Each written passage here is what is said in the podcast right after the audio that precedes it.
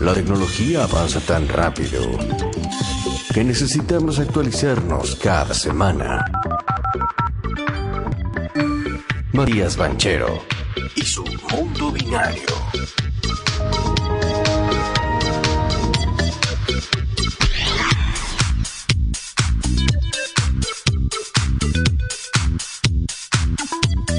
El señor Matías Banchero en comunicación telefónica con nosotros. Aquí está él.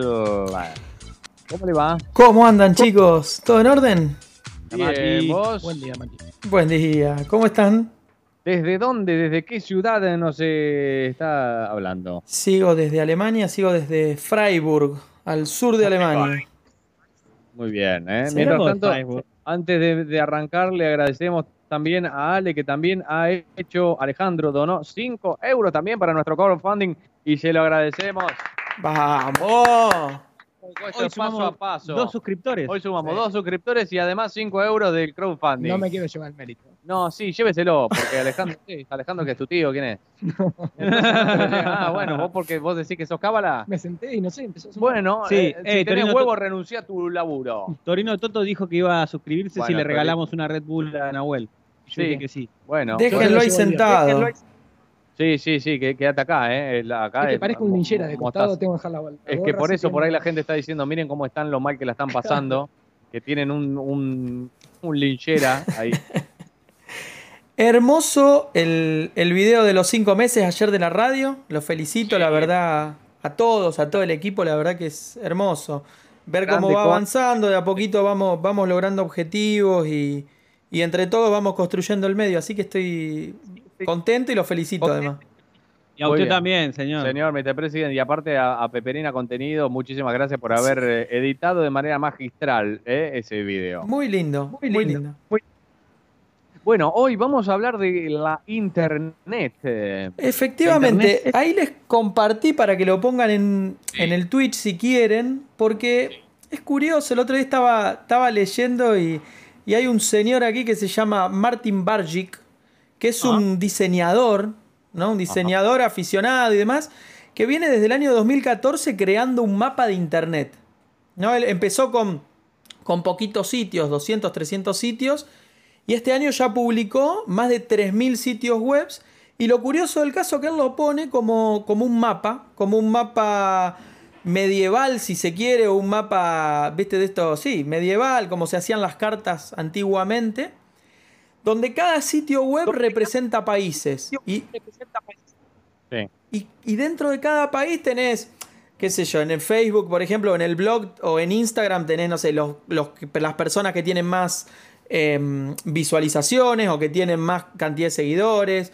O en redes, por ejemplo, como, como lo son, eh, o, o las empresas mismas que tienen mucho tráfico, tienen ciudades que son los CEOs. Ahora nos vamos a ir metiendo un poquito en el mapa, al cual este señor Martin Bargic le dedicó más de mil horas de trabajo. ¿Sí? Bien. What the fuck? mil horas de trabajo basada en estilos, según dicen, eh, de National Geographic. Yo digo, son estilos, viste, como el que tenés, el- la- son medievales, mapas como lo hacían en el medioevo. Sí, señor. Sí. Ahí lo estamos viendo. Lo estamos viendo. Bien, eh, tenemos nuestras dificultades con la computadora que cuesta. va, como está. puede. No importa. A ver, eh, el mapa les cuento un poquito algunas cuestiones y después por ahí hacemos un poco de zoom. Eh, lo- a ver, la invitación siempre es a que jueguen lo- los oyentes y demás se vayan metiendo porque es, es curioso, digamos, ¿no? Porque cambió muchísimo. O sea, si vos mirás, que es el desafío ahora, lo mirás 2014 ahora, y muchísimas redes desaparecieron directamente, muchísimas web desaparecieron directamente, digamos, ¿no? Este, y comparás 200 sitios web de hace 8 años con 3000 ahora, el mapa no tiene nada, nada que ver en, en- en lo que era y, y lo que es. Pero el, el, digamos, lo que es el- la columna vertebral tenés en el centro. Fíjate que tenés los, Sí. los proveedores de servicio, que tenés el núcleo, digamos, lo que conocemos de Internet, Orange o Verizon, las empresas grandes, digamos, de, que proveen servicios de Internet. Después tenés Sí. los navegadores también, todo lo que es, eh, no sé, Chrome, Safari y demás. Fíjate que en el, en el centro, se va ampliando a, a los proveedores. ¿Ves? Mozilla, Opera, Google, Safari, alrededor como de la isla central, que es como el núcleo, que era lo que habíamos hablado en hace un par de columnas con los cables submarinos y demás, que son las empresas que tienen el, el tráfico, digamos, ¿no? Ok, ok. ¿Ok? Alrededor de eso. Y después tenés cada país, si se quiere, o sea, el, el acercarse, eh, cada país de cada sitio web, con sus colores y colores de marcas que él le va poniendo, que yo, tienen ciudades que por ahí son, que representan las características, ¿no? Personalidades que trabajan con ellos, el CEO, el fundador. Por ejemplo, si acercan en Facebook, eh, para poner un, ejemplo, digamos que es uno de los, el, clúster como más, más grande o de los más grandes, tiene un Valle de los Amigos.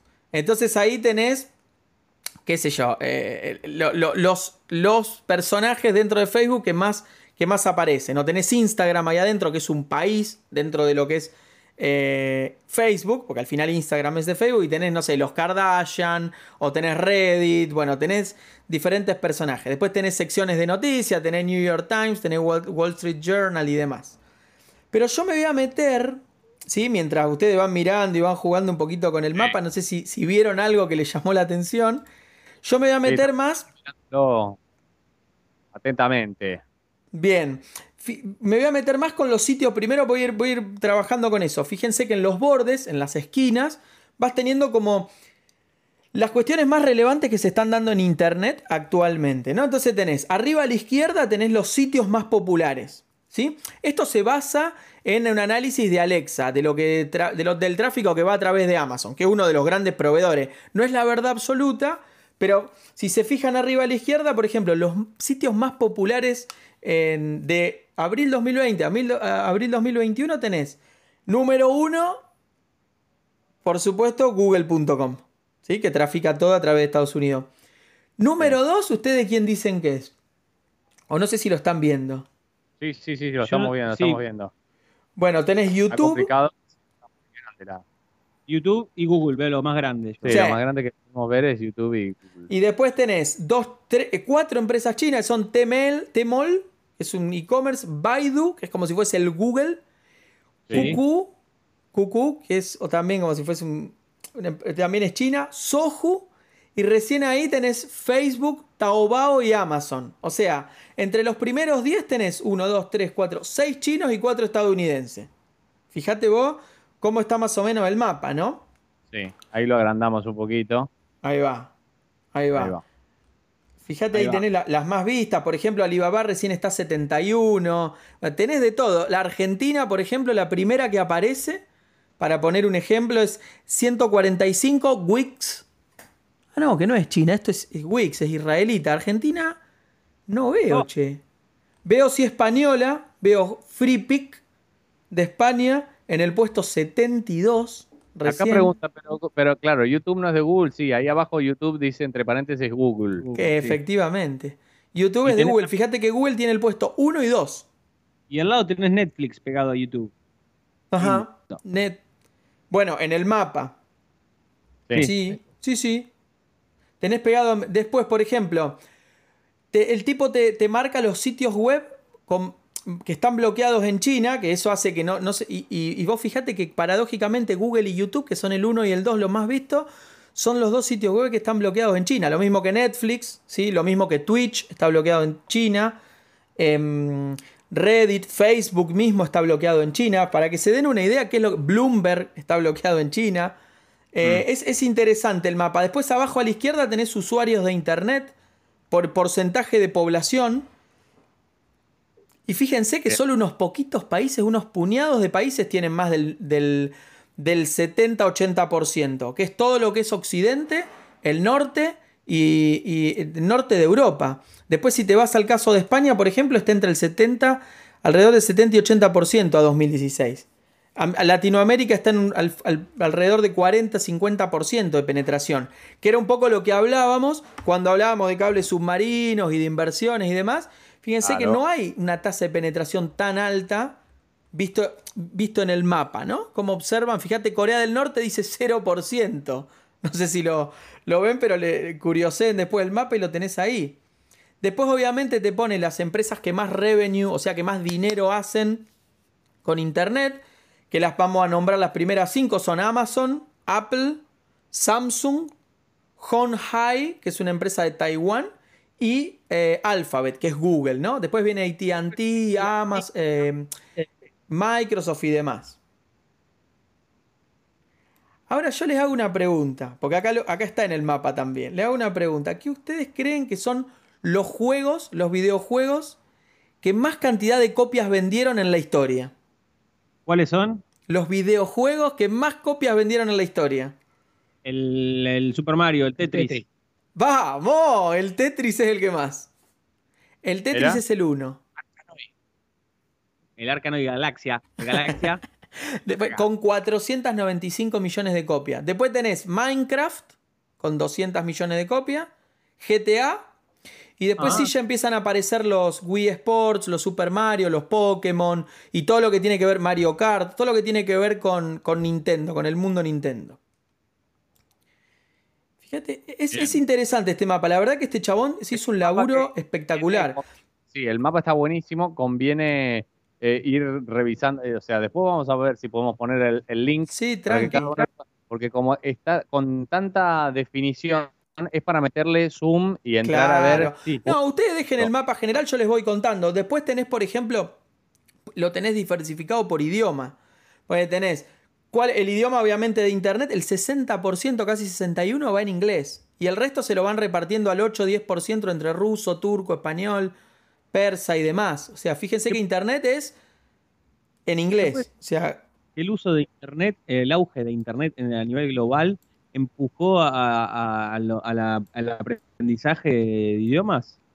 Bueno, vos fíjate cómo sí y cómo, cómo, hace, cómo genera cultura, ¿no? El otro día lo hablábamos, esto está buena la pregunta, H, porque el otro día lo hablábamos también en, en, en VitaBit con el tema de la soberanía de los datos. Yo te doy la plataforma, ¿no? Te doy Amazon, te doy Facebook, te doy Instagram, lo que sea. Vos lo usás, pero yo me traigo los datos para Estados Unidos, los masajeo y te voy vendiendo cosas. Y te las voy poniendo todas en, en base en inglés. Entonces, cómo al final Claro. uno termina perdiendo soberanía personal y los estados nacionales, ¿no? Con, con el propio Internet. Porque después te pones a investigar algo que te gustó o a leer un poco más y está en inglés. Entonces te ves obligado, Correcto. como entre comillas, Correcto. obligado a aprender, porque después también tenés el traductor ahí online. Pero, Sí, tenés el traductor online, pero la página está en inglés y pasa por un servidor en Estados Unidos. Entonces, Tal como, bueno, te- tenés una cosa y la otra. Después también el mapa tiene el costo, el costo que vos tenés para, tener banda ancha por mes, es el costo promedio por mes para contratar banda ancha. Los lugares más caros, más de 100 dólares, 150 dólares, están en su gran mayoría en África. Los lugares más baratos, obviamente, Estados Unidos y todo lo que es Japón y demás. Europa tiene un precio promedio de 20, 20 30 dólares, es un precio bastante promedio. Y, Y todo lo que es Rusia, India, China y demás es muy barato. Menos de 10 euros. De hecho, me acuerdo Sí. cuando anduve por 2010 y- 18, 19 Diez. por, por India, me acuerdo que el plan era, te doy el teléfono y mm, te lo cobraban nada para que la gente se meta en Internet y haga negocios por Internet, que era el plan del dueño de la, de la empresa de Internet de allá que se llama Reliance. El tipo lo que te da, te lo daba todo prácticamente gratis para que, para fomentar que se genere comercio en Internet, tráfico. Vos fíjate lo importante que es tener datos, ¿no? Sí. Bien, lindo. Sí, Bueno, sí, sí. aquí estamos, ahora sí hemos logrado poder poner bien el, el mapita. Sí, Sí. ahora sí, pero Ahora se ve se ve bien, ¿eh? espectacular. Y te hago una pregunta porque, claro. Las que quieran. Eh, eh, tenemos este mapa que está hecho una especie así de, de- de mapa mundi, ¿no? Si se quiere, medio ficticio con las empresas. Sí, Eh, me acabo de encontrar que estaba MSN ahí, no sabía que, que todavía seguía vivo. ¿viste? Eh, y, y abajo en el mapa hay una parte que dice Dark Web, algo así como la sería el polo norte, el polo sur. Sí, una Antártida. Sí, la Antártida, ponele.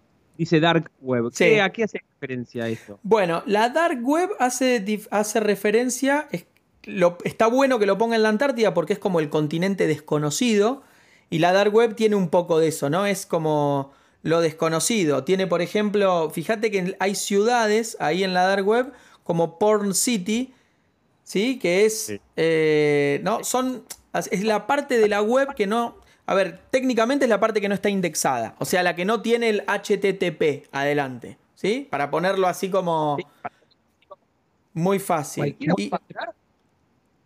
¿Cómo? ¿Cualquiera puede entrar a la dark web o hay que ir por algún camino que, que no está tan facilitado para el navegador, el usuario común?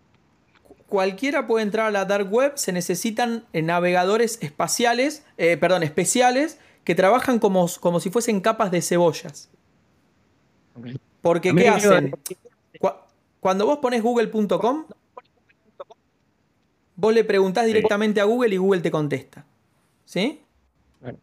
Cuando vos vas a la dark web, vos sos un servidor y hay otra persona que tiene un servidor en otro lugar, pero que triangula a través de lo que son las capas de, esta, de esta cebolla que es la dark web.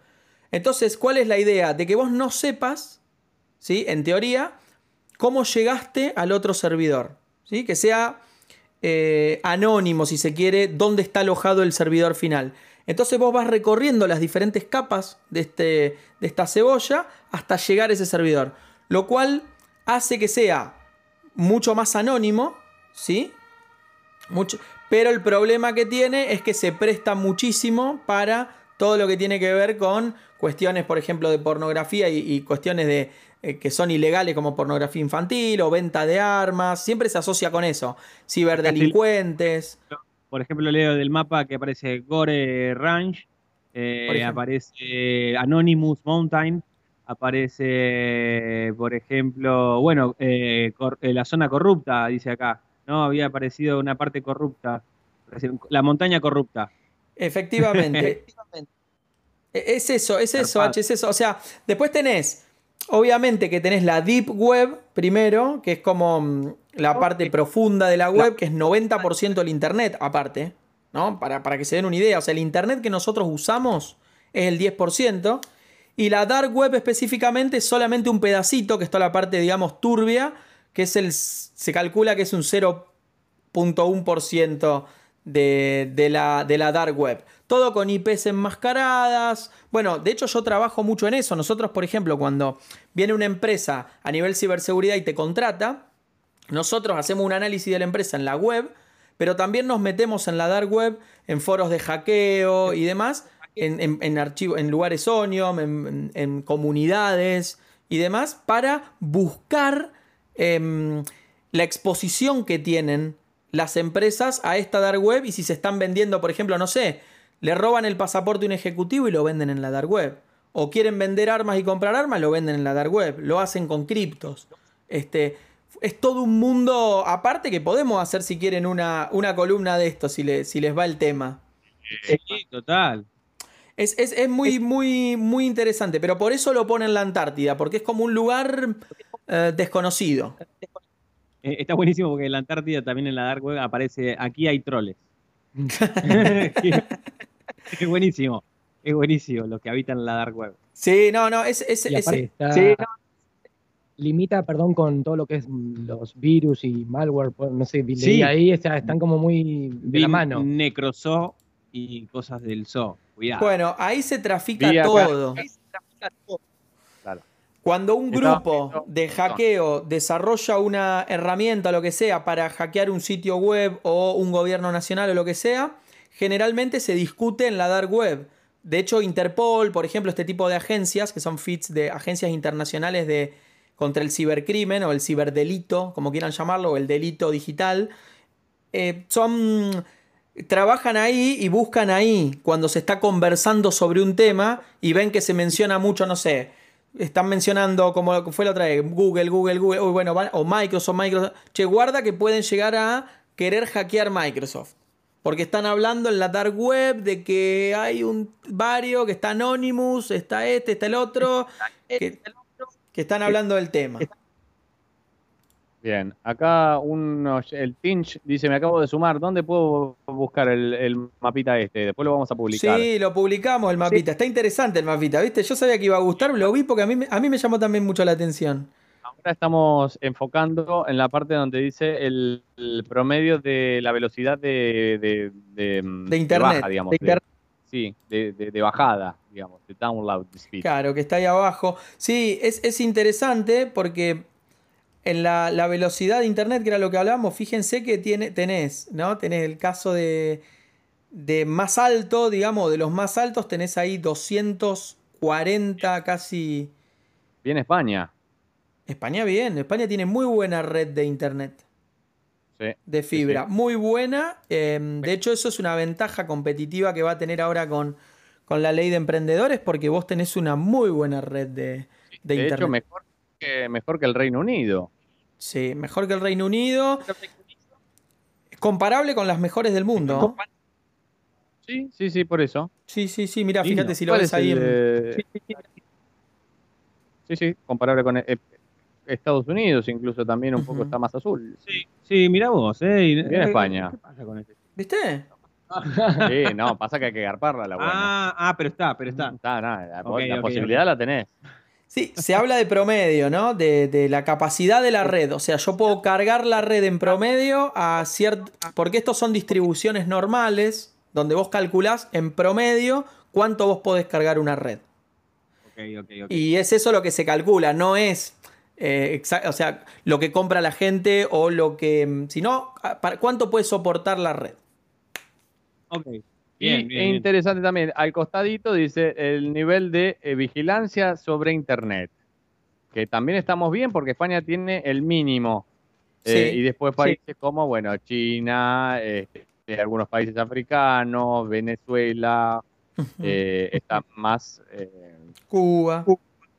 Cuba, eh, Cuba, mira lo que es Cuba. Cuba tan rojo. todo en rojo. Sí, sí, sí. Hay una, una vigilancia total en sobre lo algunos que no hay datos directamente. En algunos no hay datos. No, no, no.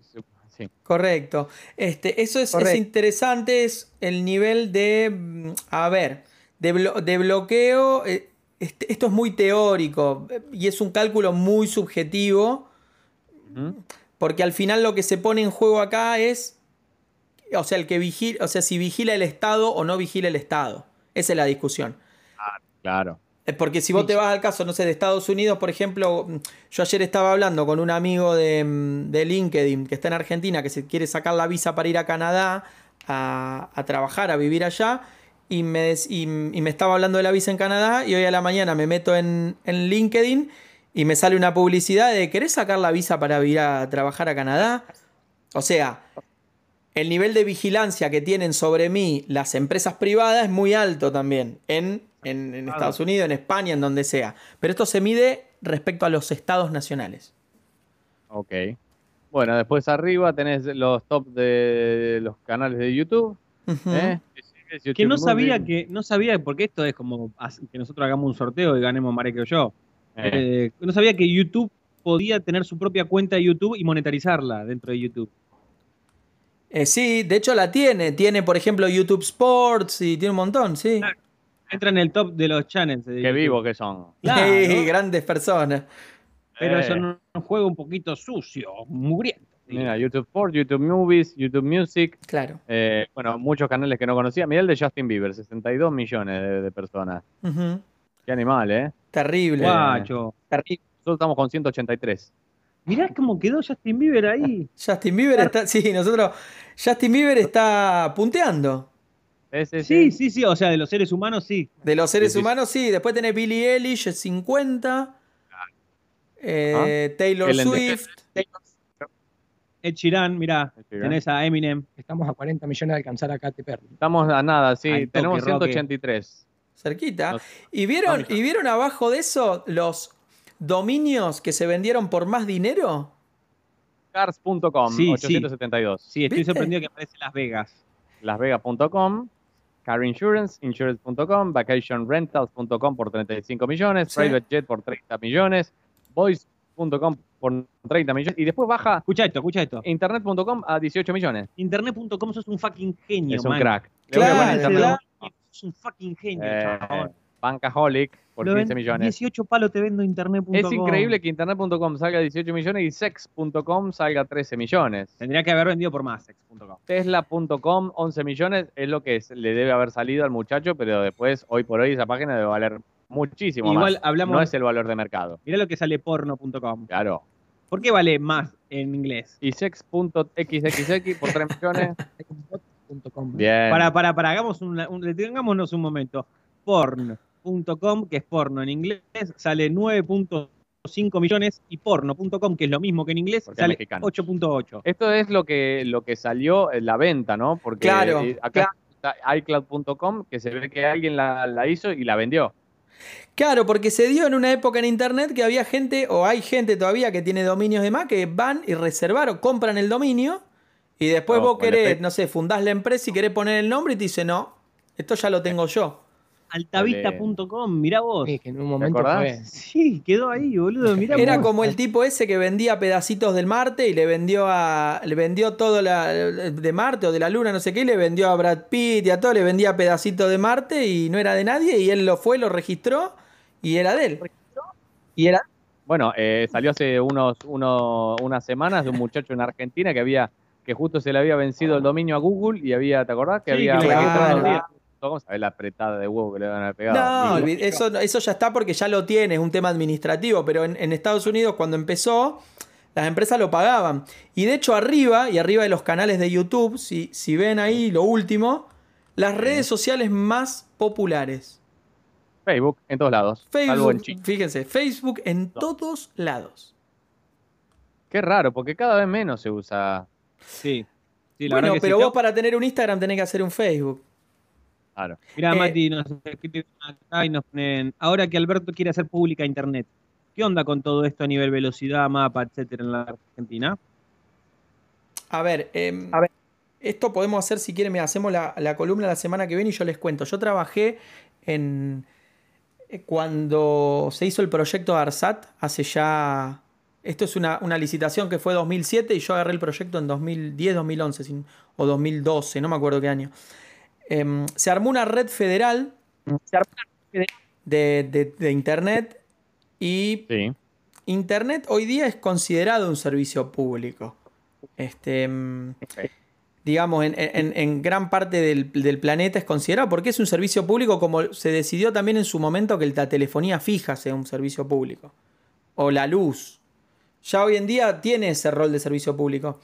Lo que hay que mirar, si quieren hacemos el análisis del anuncio de Alberto, analizar qué es lo que está dentro de esa, si es que va a sacar una ley o demás, y, y lo vemos. Lo que generalmente hacen los estados es regular el precio. Decir, mirá, Claro. no podés cobrar internet más de X por mega o de X por minuto de llamada.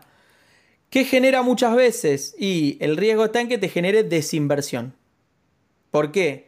Porque vos decís, y si yo no puedo cobrarlo más de 10 dólares, pero a mí el costo de, para retorno de inversión es de 12, la red se empieza a degradar. Entonces corres el riesgo de que pierdas capacidad de, de conectividad y de conexión a internet y demás.